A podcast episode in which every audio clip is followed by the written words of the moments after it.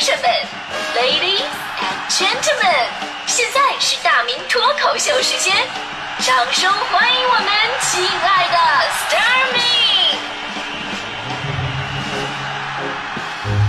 好，欢迎各位来到今天的大明脱口秀，我是大明。咱们说到绰号或者是外号啊，就是特别熟悉嘛。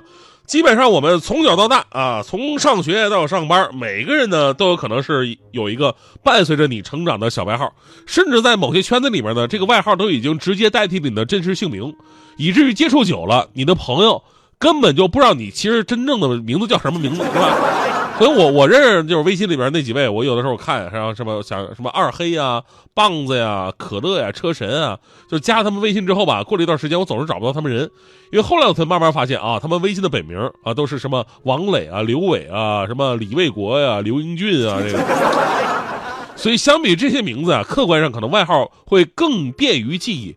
你比方说我吧，我在我们台里有外号，大家伙都知道，人有人叫我大老师嘛。啊，大老师，这倒不是真的什么德高望重，主要是原因还是咱们中国礼仪之邦嘛，说话客气。因为啊，我年纪大呀，但凡是有点级别的，人家可能叫孙总啊、孙主任啊、孙台啊，是吧？就像我这样没有级别，小白人一个，岁数还挺大的，他们还得跟我客气。按咱们中国人的习惯，都喜欢叫老师。啊，这就是大老师的由来，是吧？你们热爱的另外一位主持人就是李志啊。呃，李志的外号呢叫李师傅啊，也是这个原因。这个师傅啊，也不是什么什么世外高人的意思，呃，实际等同于什么司机师傅，前面帮我踩一脚啊，这个。所以我们俩看似被尊敬，实际上是实实在在的底层劳动者。除了我之外呢，我还知道比较好玩什么呢？就是强哥媳妇儿，强嫂，强嫂外号叫做点钞机。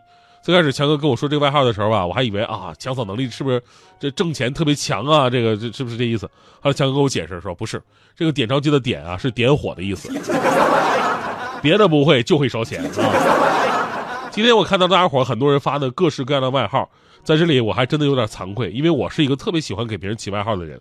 你比方说哈，我身边的人基本都是外号我起的嘛。之前的黄欢，我叫他欢神。哎，欢神对他之前主持的节目《时尚之道》嘛，欢神啊，对，还有我们的导播天天关的扫地，我就叫叫扫地僧，对吧？啊，大迪，大迪最开始我看，哎呦，长得瘦瘦高高，脖子挺长，主要是记忆力特别差，反应慢，所以那会儿我叫大迪傻狍子。结果大迪还没反应过来，扫地僧先不干了，扫地僧把我训斥了，说我太过分了啊！就人家傻狍子，那不就是侮辱人吗？对吧？有你这样的吗？你不能人家长得像什么你就叫他是什么呀？后来呢，我就给大迪取了他现在的外号，他姓古，那我就叫他 Good idea 啊。大迪特别喜欢这个名字，现在他的微信都是 Good idea 啊。一个呢是跟自己的名字很像，对吧？另外呢，这个跟我们的行业有关啊。我们做内容的最需要的就是 Good idea，对吧？好想法，好创意。但后来吧，我发现大迪这个脑子吧，真的是挺对不起这个外号的。不说别人，我就我继续自我反省啊。上学那会儿，我就特别喜欢给别人取外号。而且呢，不考虑对方的感受。我们班当时有个女生，天生脖子长得比较短，就脑袋下边就是肩膀，没脖子。我给她起个外号叫做“藏颈鹿”，把脖子给藏起来了。高中教化学的老师人比较胖，我就叫他“化肥”。以前还有同学叫韩笑啊，韩笑踢球啊，后来踢球腿伤了，走路一瘸一拐的。然后我竟然给人家取名字叫做“含笑半步癫”。现在想想，我真的是太不是人了。当时小啊就觉得好玩但是你得明白，被你取名的人家可能会觉得心里不舒服啊，因为这里边很多有意思啊，这都是有贬义的意思。如果大家伙都像你这么叫吧，就别人所有的人都都这么叫，人家可能心里也会有压力。所以如今呢，当我们开始对校园欺凌说不的时候呢，一些惩治校园欺凌的办法在各地方已经相继出台了，而且呢是由轻到重，面面俱到，其中就包括了给人起侮辱性的绰号呢，也算是欺凌的一种。我们来看一下啊，十一月十二号，广东省教育厅官网首先挂出了十三部门联合印发的《加强中小学生欺凌综合治理方案》的实施办法，对校园欺凌的分类、预防、治理等问题呢，做出了一个明确的规定。除了我们说常见的暴力行为之外呢，最引人注目的就是关于起侮辱性绰号的这个条款了。可以说呀，把欺凌的苗头就直接扼杀在了摇篮里边。可能有朋友觉得，哎呀，这个起外号，这这太常见了吧？我们从小到大都有这样的经历啊，而且没有任何的身体损伤或者痛苦啊，压根儿不算是校园欺凌吧？但是心理专家是这么说的：说相比于身体上的暴力欺凌，起侮辱性绰号等精神欺凌的危害同样不容小觑。因为不是每个孩子都开得起玩笑，而且呢，有些玩笑也不适合开。这一类欺凌啊，容易被让这个被欺凌者产生被孤立的感觉，进而呢造成性格孤僻啊、敏感啊，或者影响其他的正常学习和生活。青少年呢处于三观形成的阶段，精神欺凌会在其稚嫩的心灵当中留下深刻的烙印，啊，甚至伴随他们终生。我还看了有一份就是北京中小学生校园欺凌情况的调查报告，这个报告当中显示呢，有百分之四十点七的学生啊都有被叫难听绰号的经历，即便是发生频率如此之高，但是也一直是教育部门防止校园欺凌的盲区。所以呢，广东的这次尝试也是给全国带了个头，让我们加强对校园欺凌的每一个细节的重视。所以，我我在想啊，如果这个如果以后在这发展发展，不知道有没有抓不抓什么单位欺凌？如果抓单位欺凌的话，我可能第一个被举报了。其实咱们说外号啊，不是不能起，你可以起一些有特点而且正能量的，起得好的，以后甚至可以完全取代你的名字。我跟你说啊，在中国历史上就有这么一位名人，他的名字就是自己当年的外号。所以在这里，咱们普及一个知识啊，当年呢有一位叫做钱玄同的人，呃，钱玄同他在文学方面的素养非常高，所以呢，在他自己有了孩子之后，他就特别谨慎，说要给孩子取一个好点的名字。后来他把这个孩子的名字定为钱炳琼。不过后来这孩子上学那会儿呢，他的同学们给他起了一个绰号，把他叫做三强。当时呢，大家伙觉得 他排行老三，在体育方面呢又表现的特别的厉害，所以呢就不叫他本本名啊，是什么聊天啊、写信呢，都跟他叫三强。结果他父亲知道这事儿呢，不仅不生气，而且觉得这个外号特别好啊，比本名还好，于是直接把孩子的名字给改了，以后就叫钱三强。作为这个中国人啊，咱们应该记住这个名字：钱三强，中国最著名的核物理学家之一，中国原子能科学事业的创始人。中国两弹一星元勋，中国科学院院士。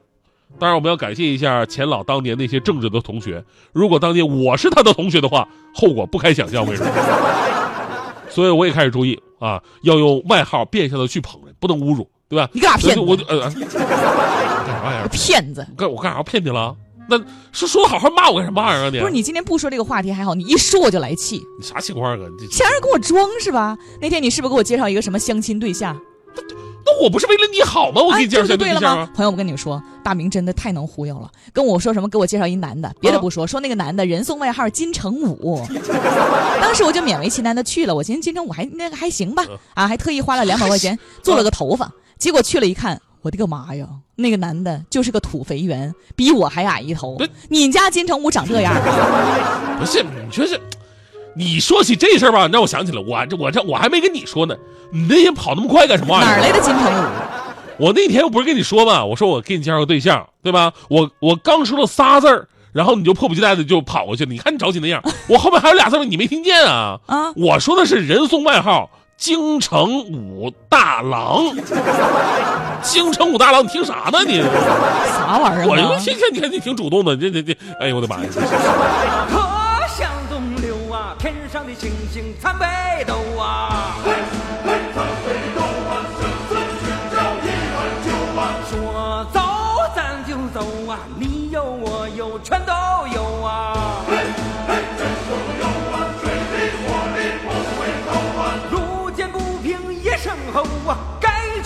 出手时就出手啊，风风火火闯九州啊，该出手时就出手啊，风风火火闯九州啊。嘿呀，一儿呀，嘿嘿儿呀，嘿儿呀，嘿嘿嘿嘿一儿呀。路见不平一声吼啊，该出手时就出手啊，风风火火闯九州啊。嘿嘿嘿呦嘿嘿，嘿嘿嘿呦嘿嘿。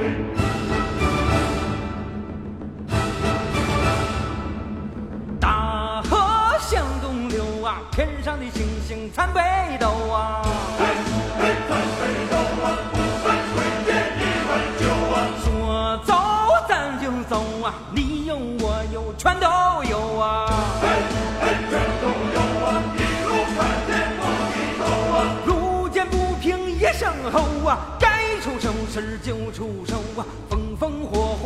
九州啊！该出手时就出手啊，风风火火闯九州啊！嘿呀，你儿呀，哎哎儿呀！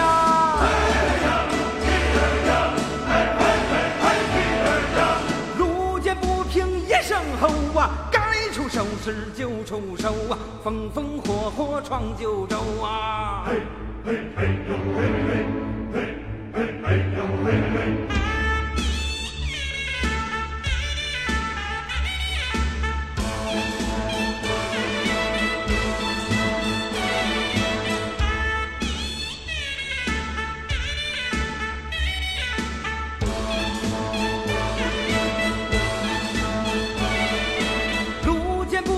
一声吼啊，该出手时就出手啊，风风火火闯九州啊！该出手时就出手啊，风风火火闯九州啊！哎呀，你儿呀，哎哎儿呀！